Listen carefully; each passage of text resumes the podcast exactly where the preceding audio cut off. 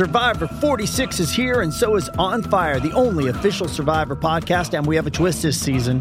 The winner of Survivor 45, Dee Valladares, will be joining us every week. We're going behind the scenes of the biggest moments, the how and the why things happen, and the strategy and analysis you can only get from someone like me, a Survivor winner. Listen to On Fire, the official Survivor podcast, wherever you get your podcast.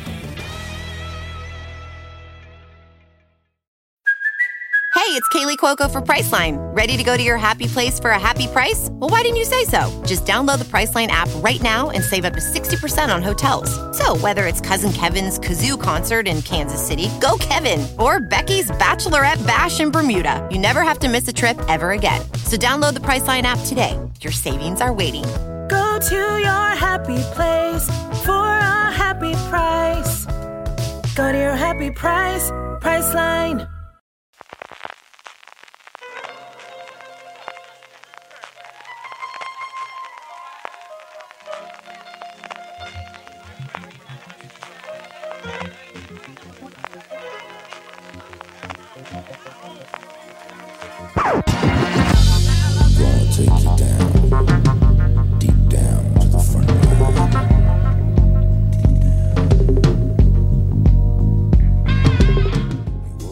Bienvenidos a Top, el programa de fuera de series donde hacemos estas listas relacionadas con el mundo de las series de televisión que tanto nos gustan.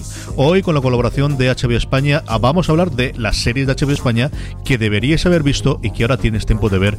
Uno de estos revisitados, bueno, de, de estas análisis o de estos eh, top en el cual volvemos a hablar de muchas de esas series que suponemos que todo el mundo ha visto, pero que nunca hay mal momento para recuperarlas. Yo soy CJ Navas y tendré conmigo a Álvaro Nieva. Álvaro, ¿cómo estamos? Hola, ¿qué tal? Con los malroros puestos. y feliz cumpleaños. Aunque la gente luego le cuando, cuando quiera, cuando lo estamos grabando es tu cumpleaños, así que hay que decirle feliz cumpleaños a Álvaro Nieva, ¿verdad que sí, Alberto Rey? Pues sí, feliz cumpleaños, sí. Muchas gracias. No le quedan ni nada. Hasta que sean los problemáticos. Como comentabas antes, vamos a hablar de la serie de HBO España que deberíamos haber visto, que ahora tenéis más tiempo para ver. Álvaro, porque en muchas de estas ocasiones la gente que lleva mucho tiempo viendo series o que conocemos el- desde luego el catálogo de HBO, damos por sentado que muchas de estas series que comentamos todo el mundo las ha visto y luego cuando hablas con la gente ves que no, que no es así, porque en algunos casos incluso es que eran muy pequeños cuando, cuando empezaron con todas ellas. Sí, hay que insistir eh, en que vean algunas series que nosotros damos por hecho que la ha visto todo el mundo y también algunas cositas que a lo mejor en su año han sido muy relevantes pero luego se han quedado un poco atrás en la memoria y está bien recordar. Así que yo tengo algunas de esas en, mi lista. Y también, Alberto, porque HBO en eh, España es mucho más que solamente el catálogo histórico del HBO americano. Tienen muchas compras. Tú y yo hemos hablado muchas veces, muchas veces del ojo que tiene esta gente comprando series extranjeras y metiendo dentro de su catálogo. Pero es sobre todo el catálogo, el catálogo propio, que es que hay otras plataformas que teniendo catálogos en, en- propiedad, por motivos que no acabamos de entender o que sí entendemos, pero no comentamos demasiado, no las están poniendo a disposición de su, de su público o la Disney Plus. Pero en, caso, en el caso de HBO está toda la... Falta alguna cosita de los inicios porque hay cosas de los primeros años de HBO que no, que no se producían tal como se producen ahora, pero lo gordo, lo gordo, lo gordo está todo. Álvaro, ¿te ha costado mucho hacer la lista? Pues costarme, ¿no? Era un poco más a ver lo- los criterios autoimpuestos estos que nos creamos muchas veces. Entonces yo por donde he tirado ha sido por... Mm, No he metido demasiadas cosas evidentes de sopranos, por entendernos, por un lado, porque pensaba que vosotros lo ibais a meter, y por otro lado, porque bueno, quería rascar un poco por otro lado del catálogo, y, y entre esas autoimposiciones no he metido Girls, que desde aquí la recomiendo ya fuera de lista, pero me parecía que era como una serie que recomendaba muchísimas veces y incluso en, en top anteriores, que es como otra regla que tengo yo conmigo mismo, que intentar que de un top a otro no vayan siempre a la misma serie. Así que por ahí he hecho yo, intentando que fuese eh, una propuesta equilibrada y variadita. Y en tu caso, Alberto, ¿te ha costado mucho quedarte con 10? A ver si no vamos a poner ninguno los soprano, que una cosa es que no pongamos las propiedades y otra cosa es que parezcamos aquí re- retra... Como dirían, como dirían en, en Vamos Juan, eh, inmunodeficientes mentales. Todo se puede andar, todo se puede andar, porque yo coincido con, con, Álvaro. Al final he intentado, eh, el Guardia en su momento un top de, de las mejores series de, de HBO eh, de la historia con Valentina y con eh, Marina, entonces he intentado, bueno, pues algunas de ellas que no aparezcan aquí. Ahora, yo que tenía aquí como 50, ¿eh? O sea, empecé a sacar entre las que tenía y el catálogo y rarezas y cosas extrañas y cosas de animación y cosas que son pseudo realities que todavía alguna hay dentro del catálogo de HBO España. Me han salido aquí, desde luego, un montón. Vamos ya con ello. Álvaro, empiezas tú, abre fuego. Feliz cumpleaños, estas cosas.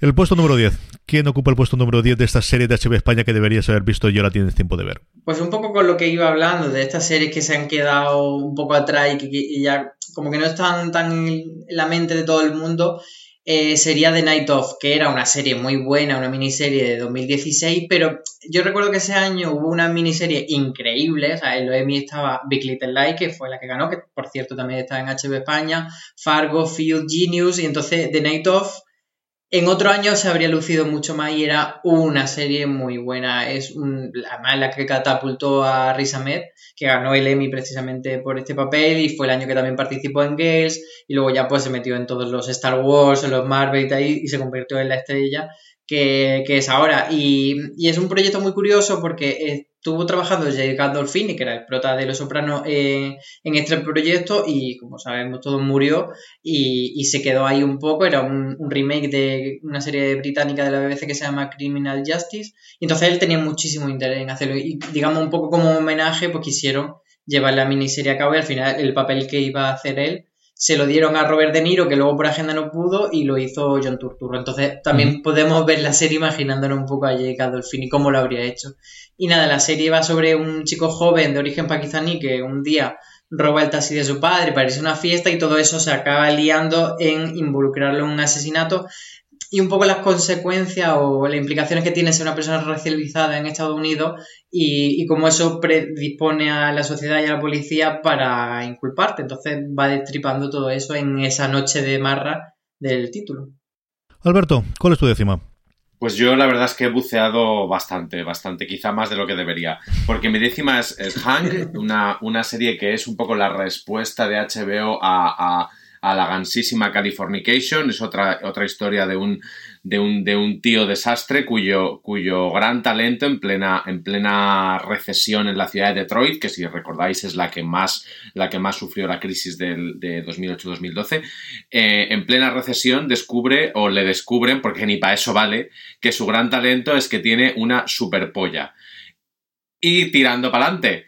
Eh, entonces es una, es una serie que en algunos puntos es realmente, realmente mamarracha, porque al final es HBO, no te esperas tú que HBO y no FX produzca una cosa, una cosa de este estilo, pero, pero no olvidemos a veces también que hay proyectos que pasan por muchas cadenas y acaban en HBO que los coge porque no los ha querido nadie y precisamente por eso consideran que es un proyecto muy HBO. La serie la, protagonizan Thomas Jane y Anne Hesh, o sea, eh, en estrellas íbamos, íbamos justitos, pero yo le tengo mucho cariño, especialmente porque a lo largo de las temporadas, eh, como pasa tantas veces con, con, las series que empiezan con un creador no demasiado avispado, pero que después los guionistas buenos toman un poco el control, eh, utilizan todo lo que, lo que está contando Hank para contar otras cosas que son mucho más divertidas. Por ejemplo, el personaje de la proxeneta que acaba teniendo él es muy, muy, muy, muy gracioso. Y además es una serie de esas cortitas que se ve súper rápido y que se ve súper bien.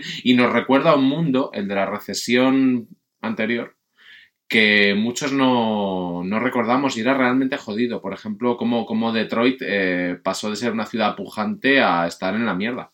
Sí, y todavía están en, en, la parte de la recuperación y veremos a ver cómo lo afecta esto con toda la industria automovilística, ¿no? Al final de esa subida que tuvo los 50, los 60, los 70 del sueño americano de, trabajando en, la Ford o en cualquiera de las otras, en la o en lo que corresponda y, y en 20 años mm, ser, pues eso, el, el, el estercolero de Estados Unidos.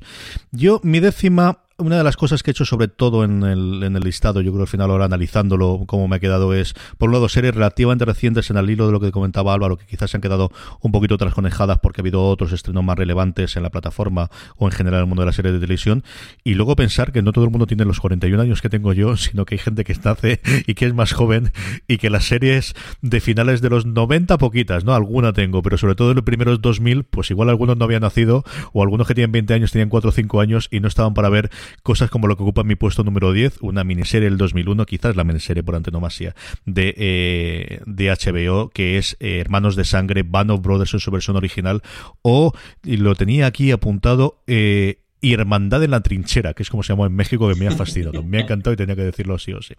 Band Brothers cuenta la leyenda y no la leyenda, sino lo que realmente ocurre aquí, y es que Spielberg y Tom Hanks, después de haber hecho Salvar al Soldado Ryan, querían hacer alguna cosita más, y HBO decidió pagarle las facturas, e hicieron una absoluta maravilla de, eh, bueno, pues contando cómo fuese, eh, siguiendo en una unidad concreta de, el, de paracaidistas americanos, contar cómo fue el desembarco y la entrada en el teatro de operaciones de, de Europa en la Segunda Guerra Mundial. Tiene dos partes fundamentales, por así decirlo, la serie. Por un lado, ese esa cómo se forma esa hermandad, cómo se forma esa Band of Brothers en el entrenamiento eh, y bueno, cómo llegan a esto, ese punto y luego el momento del desembarco. Ya no solamente el desembarco en, Normandía, sino posteriormente todo lo que vayan descubriendo y todo lo que tuvo papel.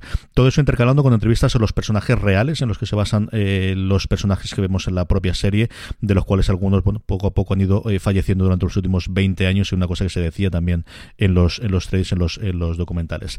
Es una serie que yo veo prácticamente todos los años. Mi querida esposa tiene, yo creo, todas las versiones que hay en DVDs, en Blu-ray, más bonitas, más feas, más metálicas, más habituales, más lo que sea. Las vemos constantemente y de verdad, si no os habéis acercado a ver Band Brothers, yo creo que es eh, un momento absolutamente eh, necesario. Es una serie sencillamente maravillosa. Hermanos de Sangre, Band Brothers o Hermandad de la Trinchera, para los que nos escucháis desde México, es la décima recomendación que tengo de estas series de HB España que deberíais haber visto y que ahora tenéis tiempo de ver. Álvaro, vamos con tu novena.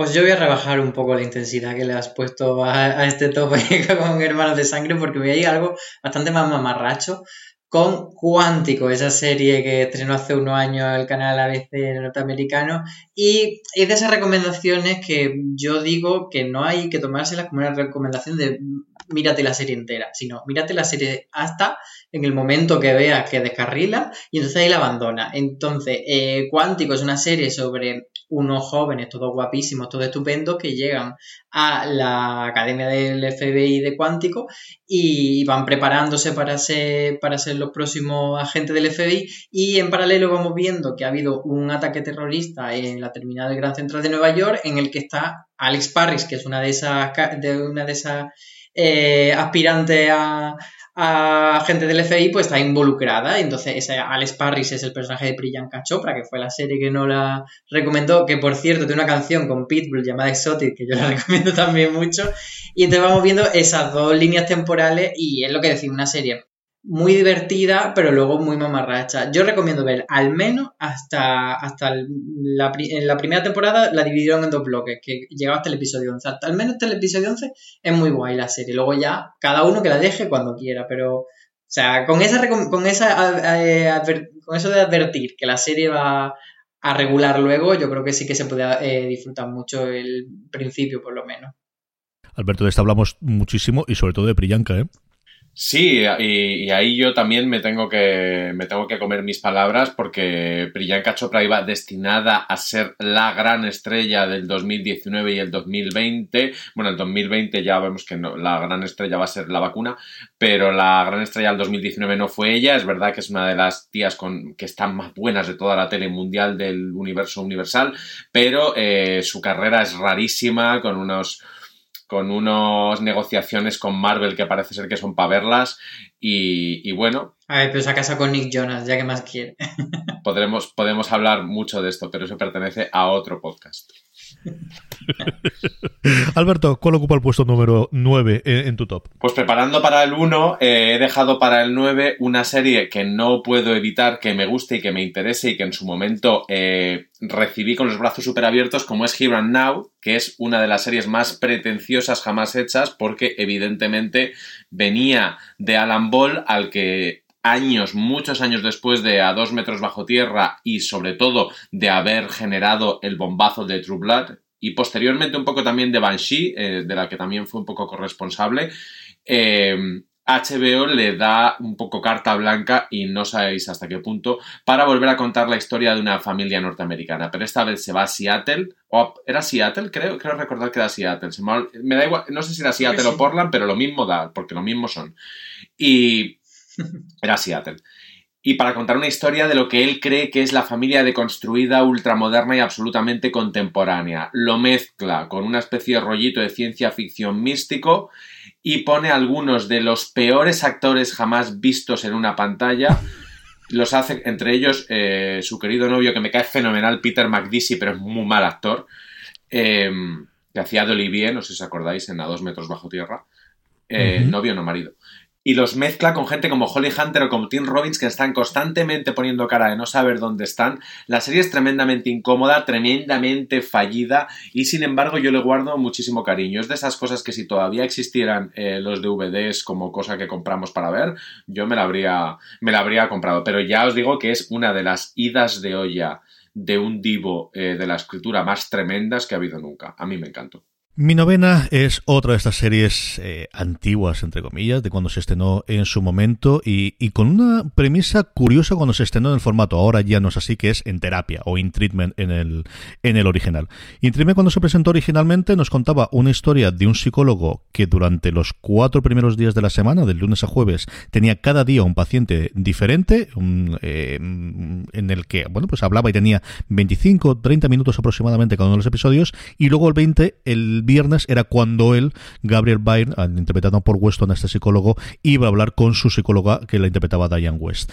Es una serie pues hablando de lo que contaba brevemente Alberto de Fallida, que más que Fallida era un planteamiento curioso original que se desestrechó de alguna forma en la segunda temporada y que al final queda como yo creo que una especie de maravillosas mini obritas de teatro porque al final la serie sostenta 30 minutos de guion entre dos personas fundamentalmente, con alguna entrada de vez en cuando de algún otro personaje, con alguna llamada de teléfono, pero el estándar eh, habitual son 30 minutos en el que dos personas en una única habitación están hablando y yo creo que tiene momentos sencillamente memorables descubrió a bastante gente que luego ha tenido carrera, algunos que ya venían de tener carrera previamente como Blair Underwood.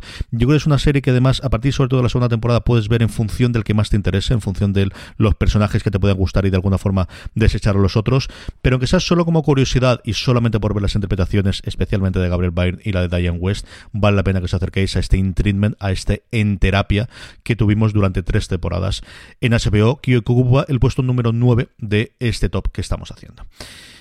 Álvaro, yo creo, CJ, que esa, lo mismo que yo decía que con cuántico debemos aprender a, parar cuando descarrilo, yo creo que con en terapia es un poco también eso, aprender a lo que tú dices, a elegir los pacientes que nos mm. gusten y no sufrir, porque yo la primera temporada viviendo algún paciente que no me gustaba y se me hace muy cuesta arriba.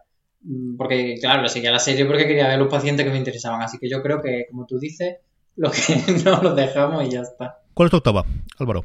Pues mi octava es Fargo. Aquí sí me voy con algo bastante, digamos, canónico de, la serie Filial. No, no hay discusión de que es una de las grandes series de los últimos años. Y bueno, por si acaso queda alguien que no ha visto, mm, quizás no que no haya visto Fargo, pero sí que no haya visto todas las temporadas, porque por ahí es por donde yo me voy a decirle a la gente, venga, ahora esta cuarentena es el momento para verte la segunda o la tercera, que quizás te dejaste ahí ahí sin ver, están las tres temporadas en HBO España y bueno, pues eso, por recordar un poco, es eh, una serie creada por Noah Hawley, que es un, guionista que se ha convertido en los últimos años como uno de los grandes subrunners de referencia, porque después de esto también ha hecho Legión, pero eh, venía de, hacer episodios de Bones y luego de dos series que no habían funcionado nada, nada. Una era de Unusual, que era una de la media de policías que duró 10 episodios. Y luego hizo un documental que se llama My Generation, que la cadena BC canceló con dos episodios solamente. Así que también Noah Hawley es como un poco e-, ese referente para, todos los que pensamos que quizá nuestros sueños no se van a cumplir nunca. Pues bueno, pues mira, después de proyectos fallidos pueden salir cosas muy bonitas como, como Fargo. Y, nada, lo que él hizo fue eh, coger la, la película Fargo de los hermanos Cohen. Does Monday the office feel like a storm? Microsoft Copilot. That feeling when Copilot gets everyone up to speed instantly? It's sunny again. When Copilot simplifies complex data so your teams can act, that sun's shining on a beach. And when Copilot uncovers hidden insights, you're on that beach with your people and you find buried treasure. That's Microsoft Copilot. Learn more at Microsoft.com/slash AI for all. This episode is brought to you by Paramount Plus. Get in, loser! Mean Girls is now streaming on Paramount Plus. Join Katie Heron as she meets the plastics and Tina Fey's new twist on the modern classic. Get ready for more of the rumors, backstabbing, and jokes you loved from the original movie with some fetch surprises. Rated PG 13. Wear pink and head to ParamountPlus.com to try it free. Destilarla y, con todos los elementos eh, hacer una cosa totalmente nueva, pero que a la vez era muy Farco, o sea, tenía todo ese tono de humor negro, tenía eh, la composición de los personajes, son personajes que son como mm, tan patéticos, pero que se van constantemente viendo envueltos en enredo, y luego también tiene eh, la estética visual de esos planos casi calcados de la película, y a la vez, no sé, me parece muy interesante cómo consigue hacer lo mismo, pero muy diferente, pero muy nuevo. Alberto Rey, tu octava. Pues yo sigo en mi tónica de que creo que se nos van a quedar las gordas en todas estas recomendaciones. Rehaced vuestras listas por el camino. En la mía solo hay una de las gordas. Eh, mi octava es Bowlers, que es esa serie extra- extrañísima en el sentido de que la estrella mejor pagada del universo universal como es Dwayne, Dwayne Johnson The Rock, eh, se pasa unas cuantas temporadas haciendo una comedia para, para HBO que también le convierte, creo que en el actor mejor pagado de, televisión por episodio durante, durante unos cuantos años y hace una comedia súper machirula, súper bruta, súper testosterónica y sin embargo muy bien, muy bien planteada, con un único problema y es que como tantas comedias de, de HBO tiene un final muy blandengue, no se preocupan por cerrar estas cosas bien. Es la historia de un exjugador de fútbol americano eh, reconvertido a una especie de trabajo extrañísimo que al principio es agente financiero, luego es representante, luego ya no sabes ni lo que es, pero como un señor que se dedica a molar muchísimo y, y todo el rato, y es verdad que toda esta gente que, que desprecia a The Rock fundamentalmente porque no le ha visto nunca en una pantalla y le parece que es malo por definición, que vea Bowlers para que vea lo que es con, con esa cara y ese cuerpo y ese aspecto que te, que te impide hacer el 99,99% de los papeles disponibles en el mercado, cómo aún así se puede tener el mayor carisma del mundo. Mi octava es, bueno, pues salto de un lado para otro, desde series antiguas a series relativamente recientes, del año pasado mismo, y de un tono muy parecido a, a Fargo, a la que comentaba previamente Álvaro Nieves. Estoy hablando de los Gemstones. Los Gemstones es la última serie de un señor que le gusta mucho a HBO, que es Danny McBride, que ya él hizo en su momento Eastbound and Out, o de culo y cuesta abajo, creo que se llamó aquí en España, o ese Vice Principals, que a mí no me gustó especialmente,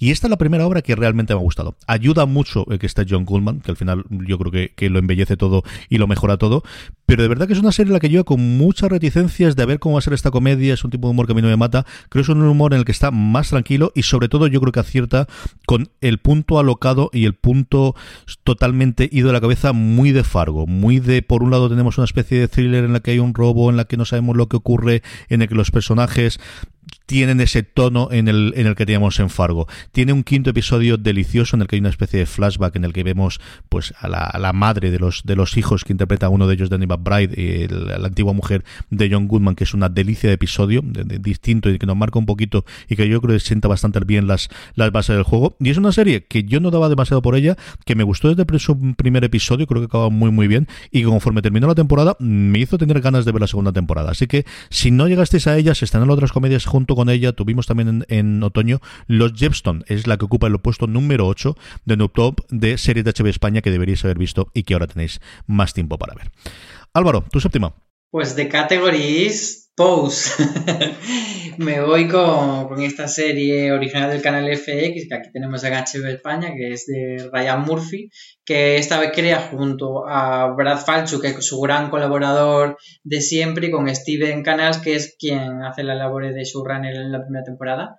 Y lo que nos cuenta esta serie es el origen de la escena ballroom y del voguing de Nueva York a finales de los 80. ¿Esto que es? Pues es un estilo de baile, pero no solo un estilo de baile, es como, digamos, más un refugio de la comunidad LGTB, especialmente de la comunidad trans y sobre todo de la racializada y pobre, que también esto es muy importante eh, remarcarlo, pues como mm, de ser unos marginados en, en, la sociedad de Nueva York de, ese momento y además estar viviendo una situación muy complicada porque también era en la época de cuando surgió eh, la crisis de- del VIH en, esa ciudad, entonces encuentran en unos locales muy alternativos una forma de crear un mundo de fantasía, un mundo donde pueden brillar, donde pueden ser una verdadera estrella y, celebrar eh, su, su, identidad y su vida, etc. Entonces, es muy bonito porque además eh, cuando surgió Pose pensábamos que iba a tener como una parte como muy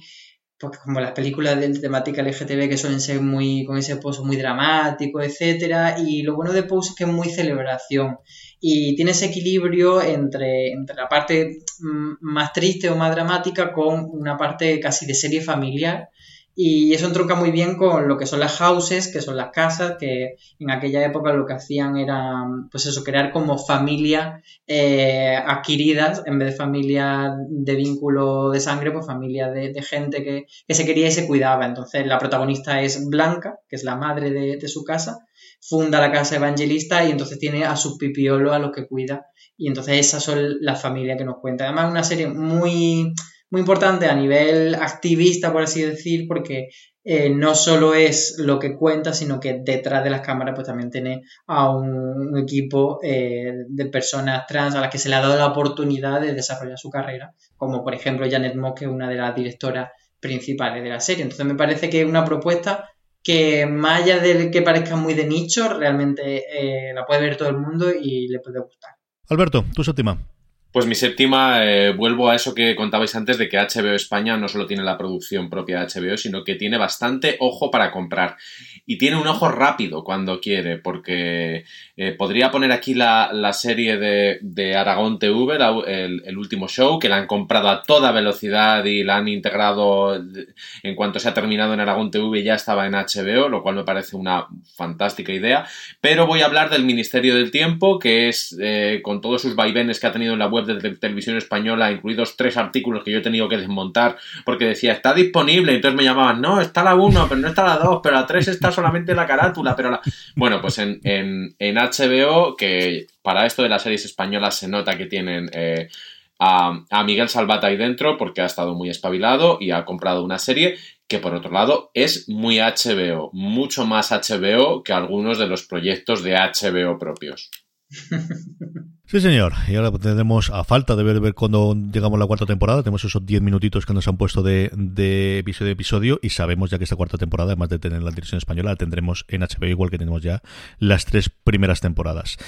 Mi séptima. Mi séptima es una serie que para los más viejos del lugar que, que oían fuera de series cuando lo hacía con Jorge y con Don Carlos, muchos de ellos se recordarán de cuando tuve esa época, cuando eh, antes Álvaro ha hablado de, de Cuántico, de cómo iba comentando episodio a episodio, porque me pasó igual. A mí me fascinó la primera temporada y me parecía esos giros locos de guion que tenía episodio tras episodio. Digo, no puede ser más, no pueden hacer más cosas. Pues sí, lo conseguían los tíos hacerlo, pero más aún eh, recordaréis desde luego hablar, ya no tanto a mí, sino a Jorge hablar de Roma. Roma es ese gran punto de HBO de qué hubiese sido si se hubiese estrenado después, qué hubiese sido si se hubiese hecho más episodios a partir de ahí, la precursora en muchas de las cosas del nivel de producción que luego veríamos más reflejado desde luego con Juego de Tronos. Y al final que, se nos queda con esa parte de precursora se nos puede hablar de una grandísima serie tremendamente divertida, es una serie que tiene momentos hilarantes incluidos al final que yo creo que los finales más divertidos que he visto jamás en ninguna serie después de sus segunda temporadas.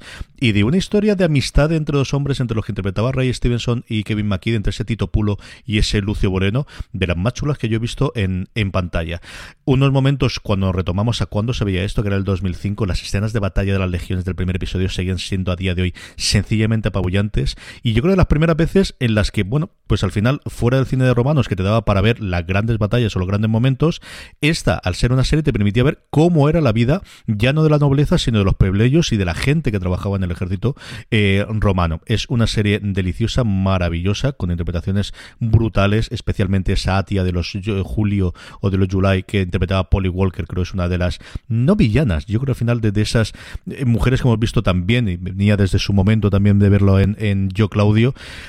Es una serie maravillosa, yo siempre la, la, comento, la recomiendo, ocupa el puesto número 7 de este top, Roma, las dos temporadas que podéis ver en HBO España y deberíais haber visto ya, pero si no, pues ahora ya tenéis tiempo de verla. Álvaro, tu sexta. Estoy, fascinado de que haya hilado cuántico con Roma, la verdad. Para que veas, para que veas, uno un profesional de esto, Álvaro. Lo sí, ha sido una maravilla.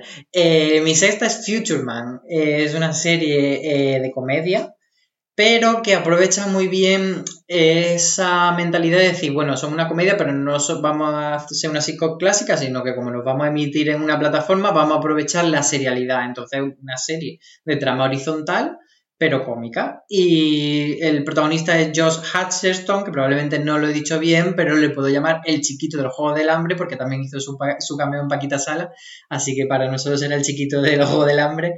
Y, hace del típico pringadito enganchado a los juegos de. a los videojuegos, que de repente, pues, de un videojuego descubre que es el salvador del mundo y vienen dos personas del futuro a eh, darle la misión de, conseguir que el mundo no se vaya al traste y que, bueno, pues eso, que haga ciertas cosas para, para que la humanidad sea salvada.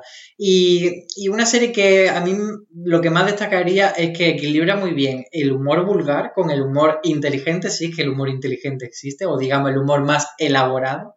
Y, bueno, hace como ese equilibrio entre una cosa y otra y, lo que decía de la, de la, serialidad que tiene, que te va llevando en 10 episodios por temporada de media hora, pues te va llevando una historia que se va enredando y bastante divertida. Así que son tres temporadas y las tenéis las tres en HBO España y yo creo que es una buena opción así entretenida para esta cuarentena y pasadísima de vuelta. Yo no sé las veces que tengo que decir, no puede ser que se haya atrevido con esto, no puede ser que estén haciendo esto. Madre mía, qué locura, qué locura de comedia. Alberto, ¿cuál es tu sexta?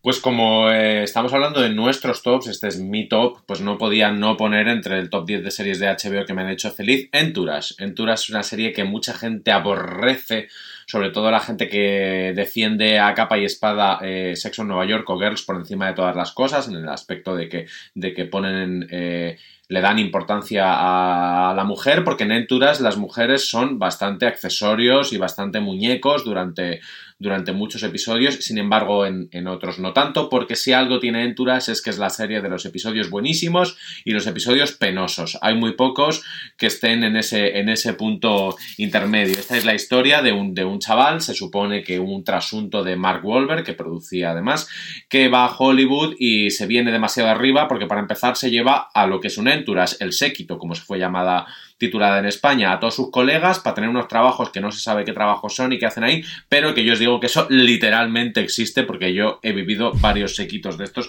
de gente que no sabes ni quién es. Eh, la serie tenía sobre todo un atractivo que era el personaje de Ari Gold, no confundir con Eli Gold, que es un trasunto también de un agente de Hollywood que existe que se llama Ari Manuel y al cual yo conozco y que es igual de salvaje que el personaje que interpretaba Jeremy Piven. Es una serie que se ve sola también, si te mola el rollo Hollywood, si te mola, eh, si te mola el mundo que, que probablemente hayamos dejado atrás de frivolidad y de compras absurdas y de gente que pone empresas de tequila para forrarse, Enturas te encantará y además de vez en cuando sale Debbie Mazar, que es una de las musas de fuera de series, y solo por eso cualquier cosa en la que salga ella, desde Younger hasta cosas que nunca te dije, es fuera de series. Di que sí, di que sí. Yo coincido contigo que tiene momentos en los que es muy divertida y otros momentos menos. Yo recuerdo un episodio que me gustó mucho en su, en su momento. Mi sexta, como me suele pasar a mí en los top, suelo jugar mucho a hacer duetos, ¿no? Y tener dos series. Y las dos siguientes son dos que vinieron como continuación de, y que quizás por eso tenían, pues, una, eh, desde el principio, una losa demasiado pesada de cargar y, que hace que se olvidase. Y una de ellas, evidentemente, después de The Wire, era tremendo, ¿no? De qué iba a hacer de nuevo el equipo detrás de The Wire especialmente David Simon, pero también Reste, o alguno de sus actores, porque se llevó aquí a Wendell Priest, se llevó a Carl Peters, se llevó a un montón de gente que había interpretado entre mí. Y como os digo, yo creo que estaba una cosa, bueno, pues condenada, si no condenada a, no tener la misma relevancia, a ser comparada activamente, no la primera temporada con la primera temporada, sino la primera temporada de Tremé con la completitud o con el final de esas cinco temporadas que habíamos tenido de The Wire. Yo creo que tuvo el acierto de llevar a John Goodman en la primera temporada, pero creo que al final la serie cuando se mantuvo, cuando empezó a funcionar, fue a partir de la segunda, que ya se quitó. Quedamos cuatro gatos viéndola, absolutamente. Y por un lado, por la música, que sigue siendo sencillamente sensacional. Si os gusta la música de Nueva Orleans, os gusta el jazz, os gusta esa parte, yo creo que os descubrirá. Y luego, por un personaje que a mí me parecía horroroso, espantoso, el que menos me gustaba de la primera temporada, que era el personaje de Steven Sand, este David McCauley, que le cogí el cariño a partir de la segunda, y una Kim Dickens sencillamente inconmensurable. Es cierto yo tengo una debilidad absoluta por esta mujer, pero aquí ese personaje que además era un trasunto de todos los cocineros de Nueva Orleans, con el apoyo de Anthony Bourdain, al que sigo echando tantísimo de menos, que estuvo como colaborador en esa segunda temporada y que hablaba de cómo funcionaba el mundo de la cocina profesional, que también vamos a tardar tanto tiempo en volver a, descubrir, es quizá esa segunda temporada la que a mí más me gustó de todas. Tremé, como os digo, en su momento tuvo todo el problema de ser la serie del creador de The Wire de después de The Wire y posiblemente por eso no la visteis en su momento, pues mira, ahora tenéis tiempo para verla, especialmente para aquellos que os guste la música jazz y que os guste el universo de Nueva Orleans. Es la sexta serie en mi top 10 de esta serie de HBO. Álvaro, ¿tu quinta? Pues mi quinta es una serie de animación preciosa que se llama Más allá del jardín, o Verde Garden Wall en inglés. Y bueno, es, es una miniserie. Quiero, quiero contar demasiado porque es tan bonita y es tan corta que no merece la pena que mm, emplee la gente 10 minutos en escucharme a mí recomendarla cuando pueden eh, gastar esos 10 minutos en ver lo que, lo que dura el primer episodio, son 10 episodios de 10 minutos. Y, y bueno, el creador, eh, para que hagáis una idea, se llama Patrick McHale y venía de Hora de Aventuras, que es una serie que por cierto también tenéis en HBO completa y que merece también mucho la pena. Y, y es el guionista que está adaptando ahora con Guillermo del Toro Pinocho. Y aquí lo que hace es una serie eh, supuestamente para niños, mm, que son, y además los personajes son dos protagonistas, son dos chavalines, que van a buscar qué hay más allá del jardín, como dice ese título, y lo que se encuentran pues una serie de aventuras, pero todo con un tono entre triste y bonito, melancólico, eh, que te hace como removerte cosillas de la infancia. Es como muy cookie todo, muy guay. Y yo creo que tiene ese punto de, de cuando ves cosas de animación que te esperas que sean bobadas para niños y de repente dices, hostia, es que esto es mejor que muchas de las series adultas que veo. Pues esa, ese tipo de serie. Y, bueno, ya que estamos aquí, aprovecho para recomendar un artículo que hizo Marina de, que se llamaba Hora de Aventura, la gran cantera de la nueva animación, que explica un poco todo esto de los guionistas que han ido saliendo de Hora de Aventura, han hecho otros proyectos.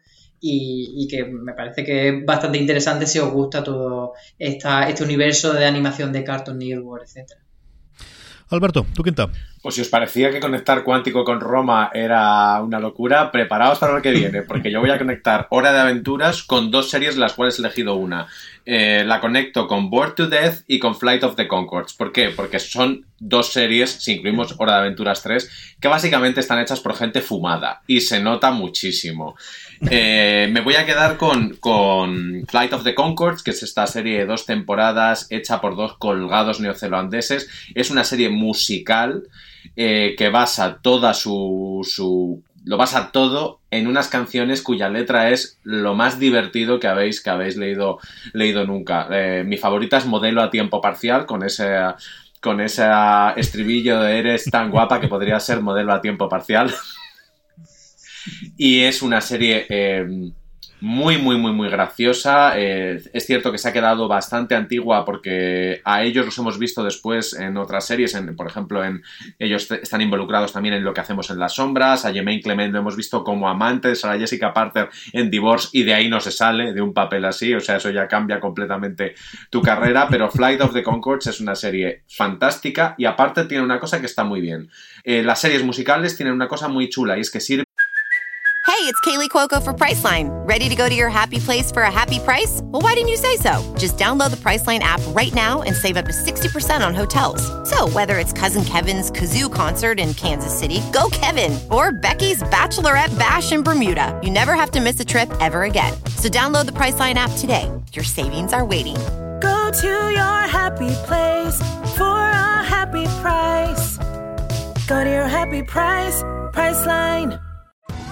Survivor 46 is here, and so is On Fire, the only official Survivor podcast. And we have a twist this season. The winner of Survivor 45, Dee Vyadaris, will be joining us every week. We're going behind the scenes of the biggest moments, the how and the why things happen, and the strategy and analysis you can only get from someone like me, a Survivor winner. Listen to On Fire, the official Survivor podcast, wherever you get your podcast. Muy bien para aprender idiomas y ahora que mucha gente está aprovechando para mejorar su inglés, no se mejora mejor que con canciones. Sí, señor, es una serie divertidísima. Yo recuerdo en su momento de verla y como decían eh, Alberto, ahora que está Clemens en, otro estadio, que está como runner de lo que hacemos en las sombras, yo me encanta su papel en Legión. Mira que luego Legión tiene sus, hablando precisamente de Noah Hawley, cuando estaba hablando antes Álvaro de, de, Fargo, mira que Legión tiene sus mm, arribas y abajos, pero su personaje es sencillamente maravilloso.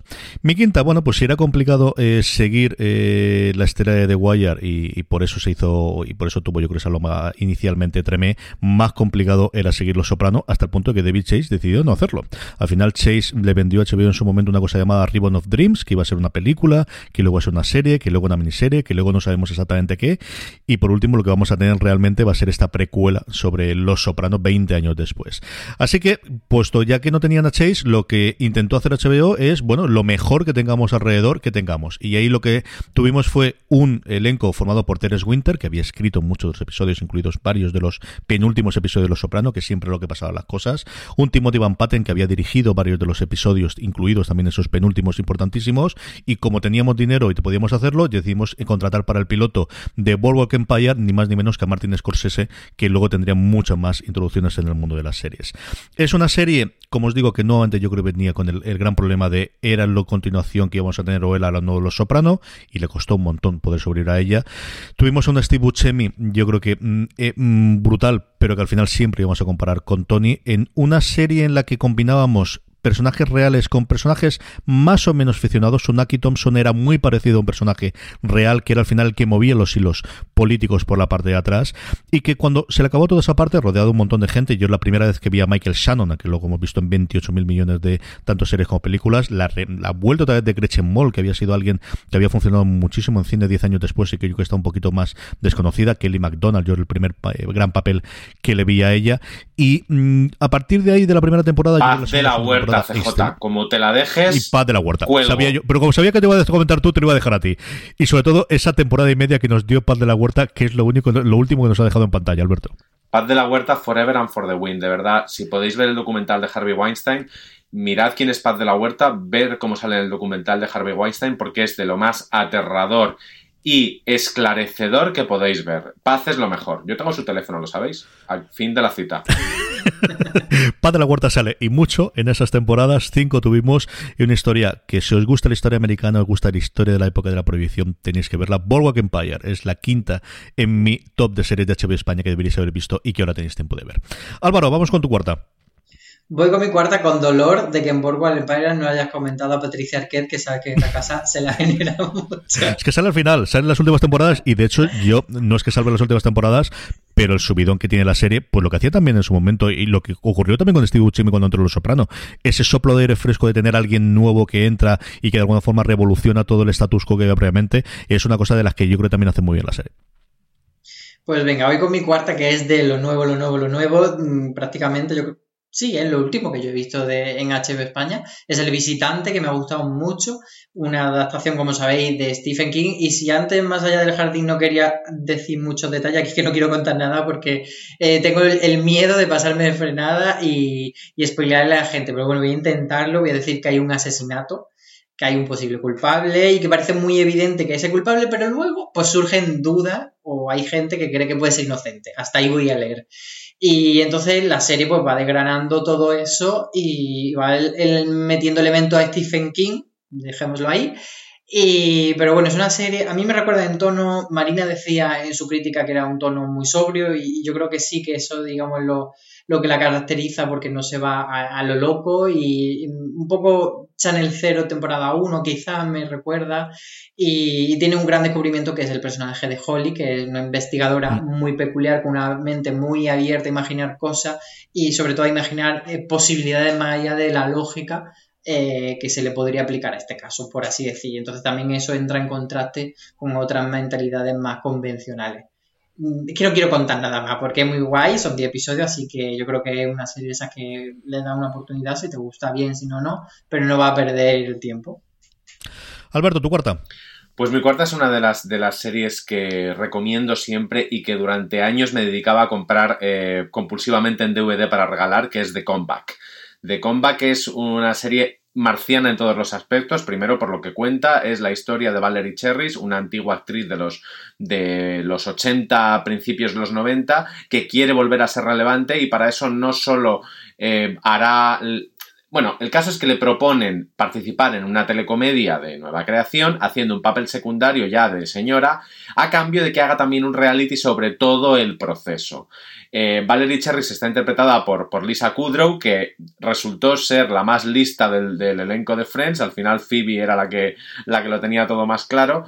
Y lo bueno que tiene esta serie no solo es que es absolutamente divertida, sino que 10 años después tuvo una, una segunda temporada que ya vivía de de la, del culto que había generado la primera y que es alucinante. La segunda temporada de Comeback es una cosa brutal. Otra serie que se ve sola. Esta sí que no podemos decir que tiene final malo porque tanto el final de la primera temporada como el final de serie son preciosos y perfectos y que cuando escribáis y escribamos sobre una estrella de Hollywood que se arriesga, pensad en todo lo que han hecho los de Friends, que han ido siempre sobre seguro y que menos Jennifer Aniston en The Morning Show, que a ver que con dos millones por episodio también sería un poco sobre seguro, eh, siempre eh, han estado como un poquito por debajo de sus posibilidades y en cambio Lisa Kudrow se ha tirado siempre a unas piscinas de lava en las que ha nadado tranquilamente. De hecho, ahora la, podemos ver en esta, en esta otra serie sobre la pareja eh, lésbica haciendo de, de, madre por Skype. Hizo de terapeuta por Skype, adelantándose a los tiempos de una manera que ahora mismo da casi repelús. pero en The Comeback está graciosísima, divertidísima y... Toda esta gente que venera lo que hace Ricky Gervais, pues Ricky Gervais no es el único que hace esas cosas. Lisa Kudrow y Michael Patrick King, que es su co-guionista y co-creador, en The Comeback lo hicieron antes. Sí, señor, es divertidísima, divertidísima, y si no lo habéis visto, es, es otra forma. La única idea que tenéis de tu cuadro es Phoebe, esta es una cosa que tenéis que ver y, que veáis cómo es de, gran actriz más allá de su personaje icónico en Friends. Mi cuarta inaugura esta dupla que voy a tener sobre eh, miniseries, ya he hablado antes de Band of Brothers, que desde luego yo creo que es al final con la que me quedaría, pero en la cuarta va volviendo otra vez a David Simon, Show Me a Hero. Show Me a Hero es una serie que yo defiendo muchísimo, primero porque su planteamiento es un planteamiento relativamente pequeño, aquí no estamos hablando de las grandes estructuras, ni no, no, no, es un, pueblecito pequeño, vuelve a sus raíces de hablar un poquito de política y es una serie tremendamente de personajes. Es una serie en la que yo descubrí a Jason Isaac más allá de su máquina, de, de mm, cómo es el carisma y cómo puede llevar un personaje, y en el que tiene una de las mejores escenas que me ha gustado de lo que es la política y de esa necesidad de estar en la política yo lo he comentado varias veces con amigos míos que han estado pues, de concejales o sea en la oposición o en el gobierno, y hay una conversación de Wynonna Ryder en el que ella dice cómo, o en el que te deja entrever de esa necesidad de volver a tener poder de la forma en la que sea, el de esa droga que es para ella la política y cómo daría cualquier cosa por volver a serla, después de haber dejado de ser un equivalente a nuestro concejal, en un pueblecito de nada en el norte del estado de Nueva York. Es decir, no penséis que está siendo congresista de Estados Unidos y nada. No, no, no, no. Es decir, el equivalente a un concejal es uno de los momentos que a mí me encantó. Por lo demás, como os digo, es una de estas series pues de, las que se consideran menores de Simon porque sea eh, miniserie, porque es más cerrada, que yo creo es uno de los grandes aciertos. Está la historia que él quería contar, mucho más centrada en un caso muy, muy concreto, con unas interpretaciones maravillosas. Y si os gusta la parte de la política que tenía, evidentemente, eh, en su momento de Wire, que tiene Tremé, o que tiene recientemente el, eh, la, conjura contra América, con la que todavía no, he decidido ponerme porque me sigue tirando con esta cuarentena, pero es otra de las que también podéis ver ahora, precisamente, ahora que estamos en, emisión. Show me es la cuarta serie de HBO España que creo que deberíais haber visto y que ahora tenéis tiempo de ver. Álvaro, estamos ya en el podio. ¿Cuál ocupa el puesto número 3? Pues en el 3 tengo una serie que también he visto recientemente, que es La Amiga Estupenda, una serie súper bonita, mm, que no hay otra forma de decirlo, una serie de esta de época, de, ver cómo va avanzando la sociedad, etc. En concreto estamos aquí en Nápoles, años 60, y seguimos a dos niñas que son Elena y Lila, y, vamos viendo desde que son los dos primeros capítulos son ellas más niñas niñas y luego ya las vemos de adolescente a partir del tercer episodio y, las vemos pues desarrollar una amistad eh, a veces muy complicada porque eh, Elena, que es Lenú también como le llaman, es una niña como más dócil, más que va siempre un pasito por detrás de su amiga, de su amiga estupenda, o ella es la amiga estupenda, nunca se llega a dejar claro, y Lila es como un torrente, una locura y, y para bien y para mal siempre va como, como las locas hacia adelante. Entonces, esa amistad eh, que a veces es muy positiva para ella y que le genera eh, pues un lugar de apoyo y le genera una comprensión, a veces también eh, una competición y, y, también a veces es algo amargo. Entonces, una relación muy compleja que es muy bonito de ver cómo se desarrolla y cómo cada uno va tirando por un lado y cómo también las posibilidades económicas y sociales nos van lastrando la vida. Al final Lila es un personaje que tiene todo en su cabeza para, convertirse en lo que quiera, pero eh, su posición económica no se lo permite. Y, lo vamos viendo un poco todo esto en el desarrollo. Yo creo que una serie eh, deliciosa y, sobre todo muy, a pesar de que es dura a veces, es muy reconfortante y, muy bonita. Y recomiendo un artículo que hizo Valentina Morillo, nuestra compañera, nuestra compañera de, Fuera de Serie, que se llama Así se adaptó la amiga estupenda serie, que fue un artículo que hizo a, raíz de entrevistar al director Saberio Constanzo y que le explica un poco cómo es el proceso, pues eso, de adaptar la serie de los libros de Elena Ferrante, que es curiosamente una escritora a la que no se conoce su identidad. Entonces explica muy bien todo esto. Alberto, que estamos en el podio, ¿cuál es ocupa el puesto número 3 en tu top? Pues lo siento, pero fuera caretas voy a poner True Blood. True Blood porque es una de las series que más me ha entretenido, una de las series que más he disfrutado, más he odiado, eh, con la que más me he reído, eh, que más he comentado, que más ha dado para, para meme. Eh, iba a pensar que iba a decir otra cosa cuando he dicho que más ha dado. No, no, y también da, para paja, da, para fiesta temática, da, da para todo. Esta serie de, de Alan Ball, que ahí sí que eh, yo tengo una, una, una, anécdota muy graciosa que es. Eh, que alguien de la casa me dijo, sí, sí, no te rías, no te rías porque lo de Scorsese, refiriéndose a Boardwalk Empire, lo está pagando True Black. Fue uno de los grandes super éxitos de, la cadena, una serie de la que no podemos decir que saltó el tiburón, porque el tiburón saltó eh, como en la segunda temporada probablemente. Es una historia de vampiros ambientada en, Nueva Orleans que adapta unas, unos bestsellers. Eh, Nueva Orleans, no, perdón, en en Luisiana, eh, era, era Luisiana. Bueno, da igual, es una historia sureña. Hace mucho calor y. En Bontams, creo recordar que era de memoria pueblecito, que sí, que era un pueblecito de Luisiana. Sí, Bontam creo que era Luisiana, sí, pero bueno, los de Nueva Orleans estaban, estaban, estaban entre mí, estaban otra cosa. El, caso es que la serie comenzaba con un primer episodio brutal en el que literalmente se nos está hablando del mito de la virginidad y del eterno femenino y de muchas cosas. Eh, yo creo que es un buen experimento ver el primer episodio y ver el último. Porque yo creo que si haces eso sin haber visto la serie, la tienes que ver entera, porque dices, ¿cómo han llegado de aquí allí? Eh, yo la recuerdo con, muchísimo cariño y de verdad, de los, grandes, los one-liners de Pam, aquel, aquel personaje, aquella vampira glamurosa y, como medio folclórica, eh, eran, eran fantásticos. Las frases con retranca eran, eran cojonudas. Y es verdad que si le quitamos la importancia o la vemos como adultos, porque los adolescentes que veían True Blood te la contaban y para ellos era una cosa seria, importante, quizá por ser una serie tan, tan procaz. Pero si la ves como un adulto y te quieres reír y te quieres divertir, eh, la serie está muy bien. Y el mensaje ese de la primera temporada, que era, la historia al final es los vampiros están integrados en el, en el mundo, se sabe que existen, pero la integración es muy problemática al final ese mensaje metafórico, evidentemente, con, racismo y homofobia aplicado al, a la vampirofobia, que luego se da la vuelta, ese mensaje sigue, sigue funcionando. Y, insisto, es muy divertida. Yo me lo he pasado tan bien viendo True Blood. Desde el momento en el que entras totalmente en el juego y dices, dámelo todo, es, es divertidísima, divertidísima. Que seré más divertida. Yo sigo con mi dualidad de, de, miniseries y miniseries políticas. Y se me ha ido lo más reciente que será ese Show Me a Hero, me voy quizás a, alguna de las más antiguas que lo arrasó con los premios Emmy en su momento de emisión en el 2008, que es John Adams. John Adams es la primera serie en la que recuerdo, sin no ver, sí decir qué pedazo de actor es Paul Giamatti y el resto del elenco. Es Laura Linney estaba inconmensurable. Yo es las primeras veces que vi a gente, que luego he visto un montón de veces en serie, como Justin Terux, como Rufus Sewell, como David Morse, al que posiblemente lo he visto en alguna película antes, como Andrew Scott, que también anda por ahí, o la propia eh, Mimi Gomer, que también hace un personaje muy pequeñito y muy jovencito entonces.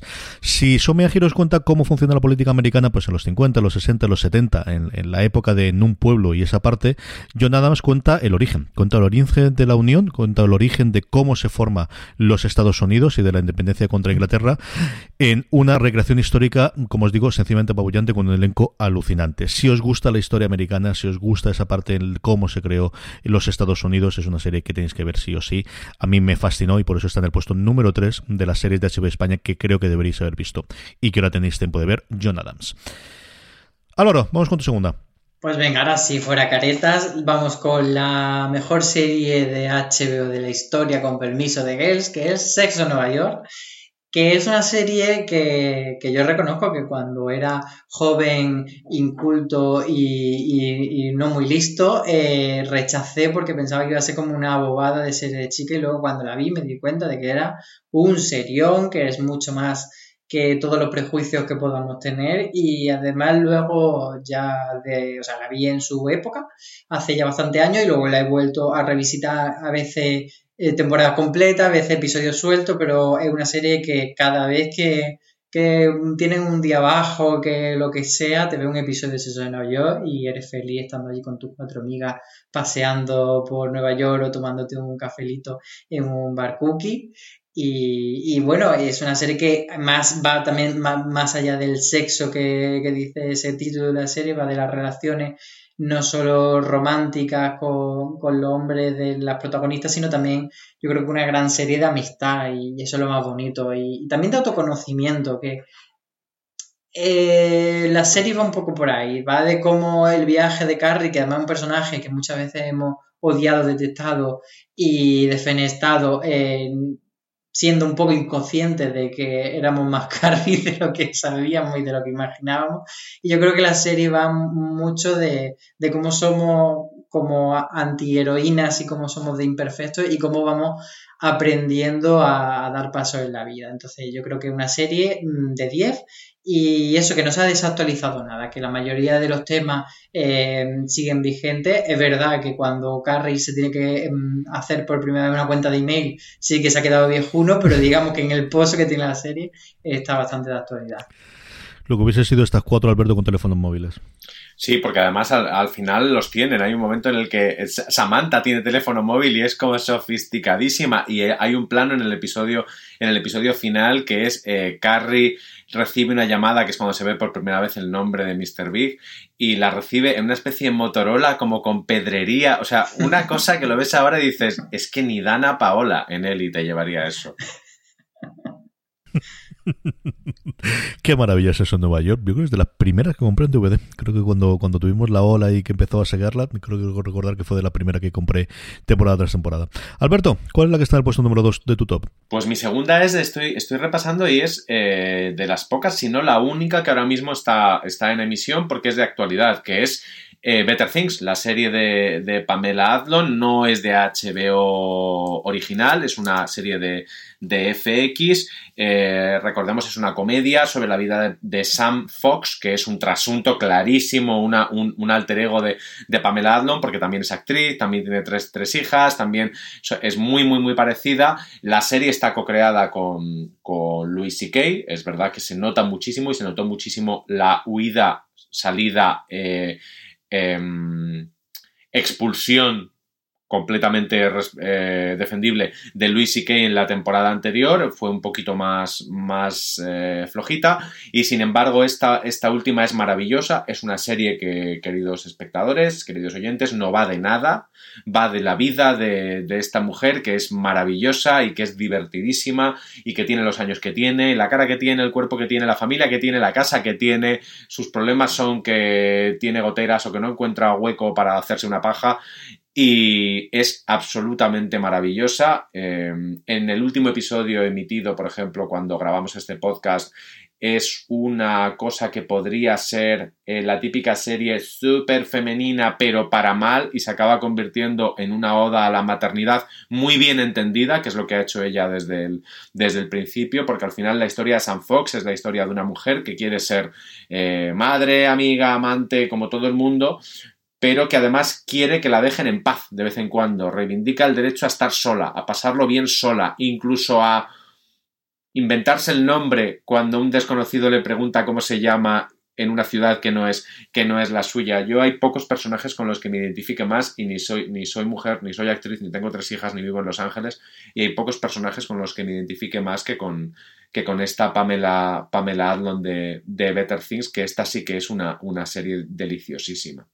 Me quedan dos y las dos, la verdad es que cuando las puse no lo caí y luego dije, claro, si es que al final es debe ser mi actor favorito yo creo a día de hoy. Y las dos eh, tienen el nexo común de ese titán de la interpretación que es J.K. Simmons. La segunda es Counterpart, es la serie más reciente en la que él aparece, es una que cuando yo vi la sinopsis digo, es que me dan en medio, o sea, esto totalmente. Por un lado, unar ciencia ficción con una cosa que fuese como la Guerra Fría en el que tendríamos una cosa de espías, es darme totalmente en medio y eso fue antes de ver esta serie.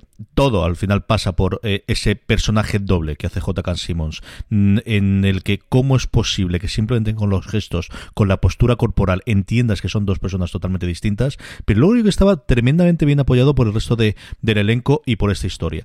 Tuvimos solamente, desgraciadamente, dos temporadas de esta historia, como os digo, de unos, una especie de universos paralelos en el que eh, se ha separado la historia a partir de un determinado mundo y existen esa contraparte en el otro universo en el que puedan vivir. Eh, historias de espías combinado con ciencia ficción es una serie mm, apabullante. Dos temporadas duró solamente, tenéis las dos completas en HBO España y es la segunda serie que creo que deberíais haber visto y ahora tenéis tiempo de ver si todavía no lo habéis hecho, que deberíais haber hecho en su momento. Nos queda solamente una, Álvaro. El puesto número uno. ¿Cuál está arriba del todo? Pues cuando Alberto ha dicho antes que la segunda suya era una en emisión, he pensado que me iba a avisar la mía, pero no. La mía también está en emisión y es Westworld. Para mí, Mm, la serie del momento, las... Mm, vamos a decir la mejor serie de ciencia ficción del momento, porque no sé si la mejor serie de ficción total, pero por ahí andaría. Y yo sé que mucha gente se ha quedado fuera, eh, quizá porque le ha dado pereza el mundo del oeste, quizá porque le pareció demasiado revesada y se salió en algún momento, pero yo animaría a la gente a que volviese a Westworld porque es muy interesante. A mí, de verdad, lo que más me gusta de Westworld es que me deje Catacroker. O sea, yo como otra serie intento como ir por delante y saber más y tal, pero con Westworld es que yo lo que disfruto es que me engañe cada semana, que me haga sentir como un corderico y que yo vaya siguiendo Dolores por donde sea. Es una propuesta, pues eso, que crece muchísimo, que la primera temporada es un poco como una cebolla, la primera temporada una capita y luego hemos ido añadiendo capas y capas y capas y la complejidad a veces es de las de ponerte la manita en la frente y decir, voy a pensar un rato a ver qué es lo que acaba de pasar, a entendido todo, a comprendido todas las líneas temporales donde está cada una, y probablemente no. Pero yo de verdad que, la disfruto mucho y sobre todo por la interpretación de Evan Richard Wood y Sandy Newton, que son dos estrellas, dos reinas, dos divas, dos maravillas, que, que, son geniales y están ahí los dos personajes protagonistas. Y no sabemos si esta tercera temporada es la última, la verdad. Yo tengo esa gran duda y me parece que es una cuestión que no nos van a resolver hasta el final de temporada que quizá nos digan, pues ha acabado la serie, o quizá nos digan, ah, no, queda un capítulo más para cerrar toda esta historia. Un capítulo me refiero a una temporada nueva. Y, yo creo que también ahí hay cierta magia ¿eh? en esa complejidad que tiene la serie y que no sabe eh, si se acerca o no el final. Tenéis además a Álvaro todos los lunes después del episodio eh, comentando el análisis que hacemos y luego los jueves haría publica también un artículo sobre teoría, así que podemos desde el siguiente episodio que tenemos en Fuera de Series. Alberto, ¿hablamos del vestido o no hablamos del vestido? Deberíamos hablar del vestido, que sepáis, queridos lectores, escuchadores, eh, adoradores de fuera de series, que sigo intentando hablar con la gente que hace el vestuario de Westworld para conseguir llegar a la persona que físicamente le hizo los pespuntes y se lo puso a Evan Rachel Wood en ese momento, que es eh, James Cameron, es Terminator mezclado con, con eh, Eva al desnudo. bueno, es una, es una auténtica maravilla y además siempre lo he defendido como un gran momento narrativo y que te demuestra porque hay cosas que en la literatura no funcionan y en la pantalla sí. ¿Cuál es, querido, la que está en el puesto número uno de tu top, Alberto? Pues si hace unos años habría sido eh, una quimera pretender que Álvaro Nieva pusiera en su top uno de series de HBO Westworld, una serie sobre robots y de ciencia ficción, eh, la mía es muy obvia porque cualquiera que me conozca o que me lea sabe que mi top uno de siempre de HBO será Dos metros bajo tierra, no solo porque es una serie eh, buenísima, no tanto incontestable, porque es verdad que tiene una temporada que yo reconozco que es una temporada culebrón horrorosa, pero es una serie que a mí me, cambió especialmente. Es una serie completamente diferente a cualquier otra. Se han intentado hacer muchas cosas después parecidas. Eh, el propio Alan Ball eh, se da cuenta de que eso no se puede hacer y hace Hero and Now y la caga. Eh, Jill Soloway, que, que, venía a dos metros bajo tierra, hizo su propia dos metros bajo tierra en Transparent y lo tuvo que llevar por otro lado porque es muy difícil replicar ese universo prácticamente y sin prácticamente de realismo mágico que, propone Alan Ball con esta familia de enterradores que tienen que volver a, literalmente no a llevarse bien, sino a llevarse para sacar adelante un negocio familiar tan agradecido como una, como una funeraria. Toda la, toda la serie es, es, una apelación directa al, al, espectador en cosas que antes o después todos viviremos y no tanto de la muerte de, de gente cercana, sino por ejemplo una relación tóxica o, o una o negarse a utilizar determinadas libertades porque tu libertad, y estoy hablando de David y Keith, que podrían ser la pareja más moderna y más sofisticada del mundo, el personaje de, Michael C. Hall, y deciden ser dos señores que se casan en Los Ángeles y tienen niños y perros y quieren, y quieren que el jardín esté, esté bien, bien, bien podado. Eh, a dos metros bajo tierra es en muchas cosas muy disruptiva, lo sigue siendo, yo sigo viendo episodios de vez en cuando, eh, hay cosas que ya son cliché a la hora de hablar de esta serie, como que tiene el final más lacrimógeno de la historia de los finales, un final hacia el que Is Us, por ejemplo, eh, siempre ha intentado ir pero lo que tenía a dos metros bajo tierra es que nunca intentó ir ahí. De repente eso apareció y, de verdad, espectadores, los que no lo habéis visto, es una de las experiencias televisivas sensoriales más fuertes que puede tener uno, ese, ese final de, de, a dos metros bajo tierra. Y os preguntaréis, ¿por qué tanta gente adora a Sia por encima de todas las cosas? Es por eso, no es por otra cosa, es por ser parte de nuestra educación sentimental. Y yo creo que es la única serie de la cual todo lo que hagan sus actores, incluido Peter Krause, que mira que es malo y mira que es gafe, yo seguiré todo, todo lo que hagan. Es una serie eh, cuyo único calificativo yo creo que es única, para bien y para mal. No, no hubo nada antes, no ha habido nada después y su género es absolutamente indefinible.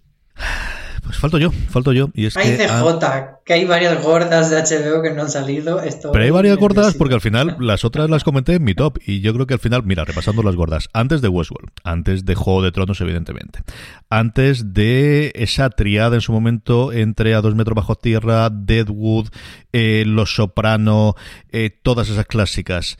Antes de todas ellas, antes de que el HBO fuese la HBO moderna, hubo una serie y hubo una que yo creo que intentamos reivindicar muchas veces y que ahora por fin podemos hacerla porque está en el catálogo de hecho de España porque durante mucho tiempo fue imposible encontrar que es Oz. Oz es el primer intento, esa como la precursora de lo que vino después, de esa temporada dorada, de esos 20 años que hemos vivido después en, en, el, en, en la ficción eh, televisiva. Es una serie que se estrena en el 97. Es una serie que viene creada por Tom Fontana, que había hecho Homicidio, que es quizás nuevamente pues le ves también esos ritmos que tiene y que es un Homicidio, es una de esas series policíacas clásicas cuando tienes libertad para hacer la que te permitía en ese momento el cable de pago en Estados Unidos.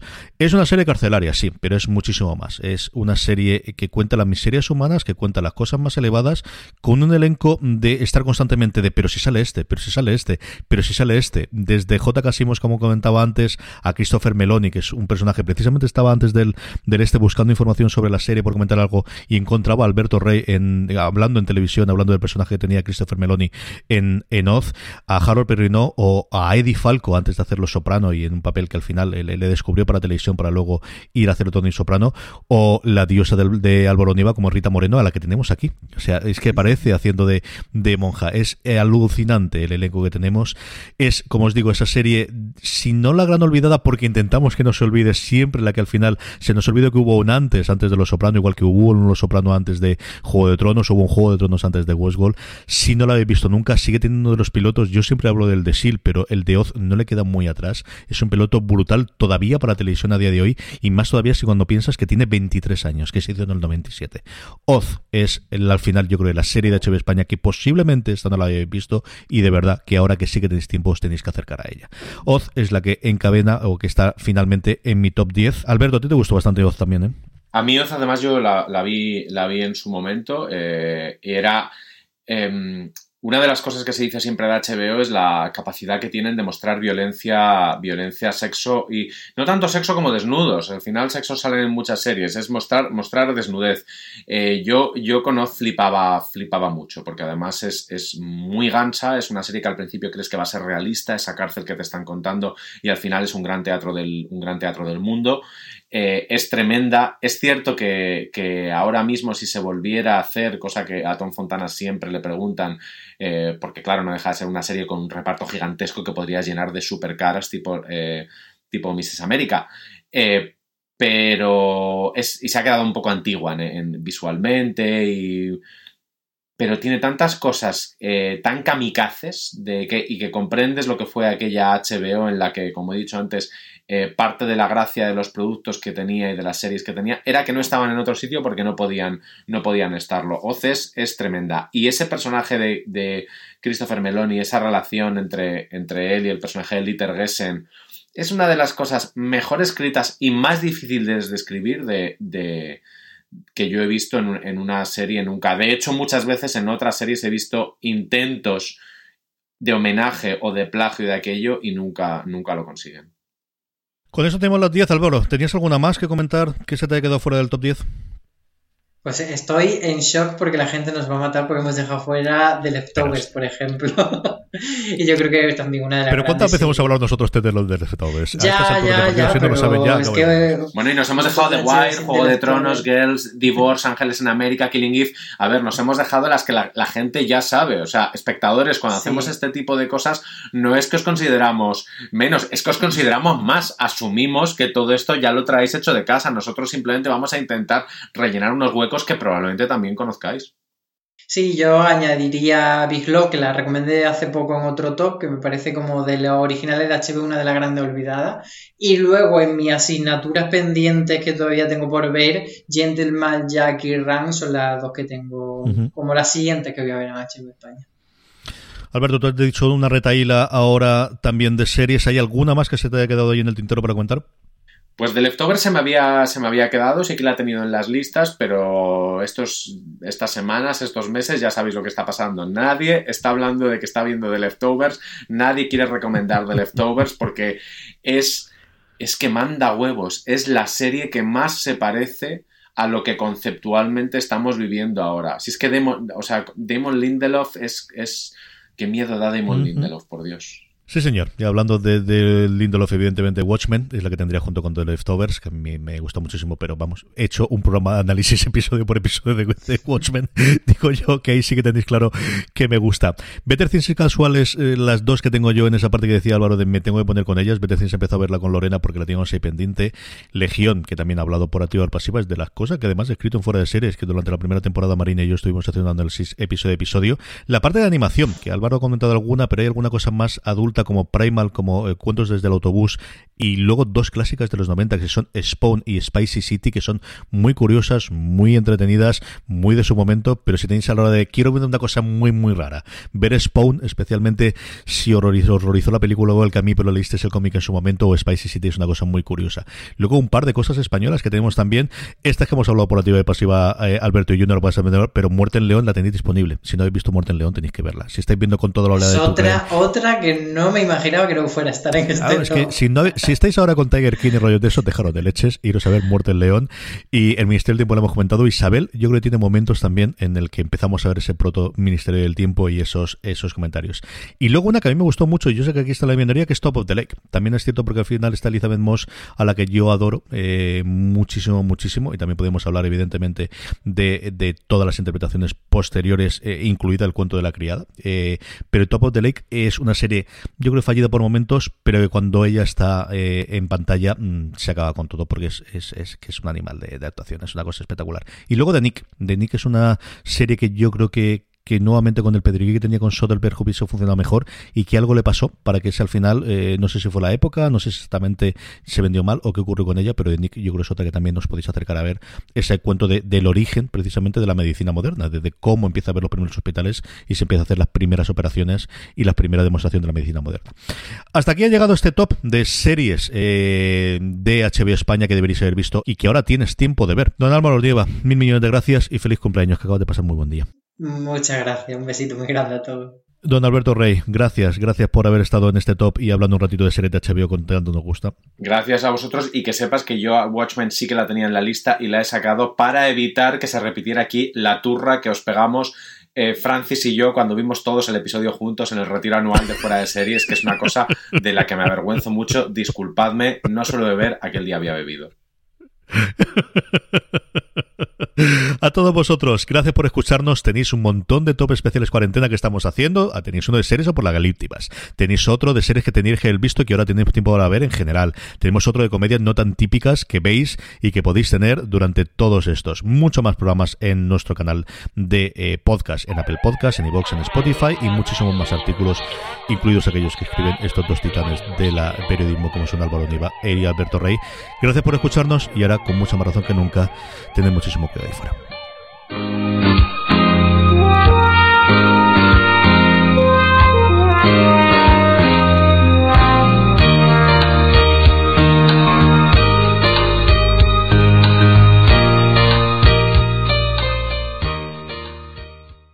En Sherwin Williams somos tu compa, tu pana, tu socio, pero sobre todo somos tu aliado, con más de 6.000 representantes para atenderte en tu idioma y beneficios para contratistas que encontrarás en aliadopro.com. En Sherwin Williams somos el aliado del PRO.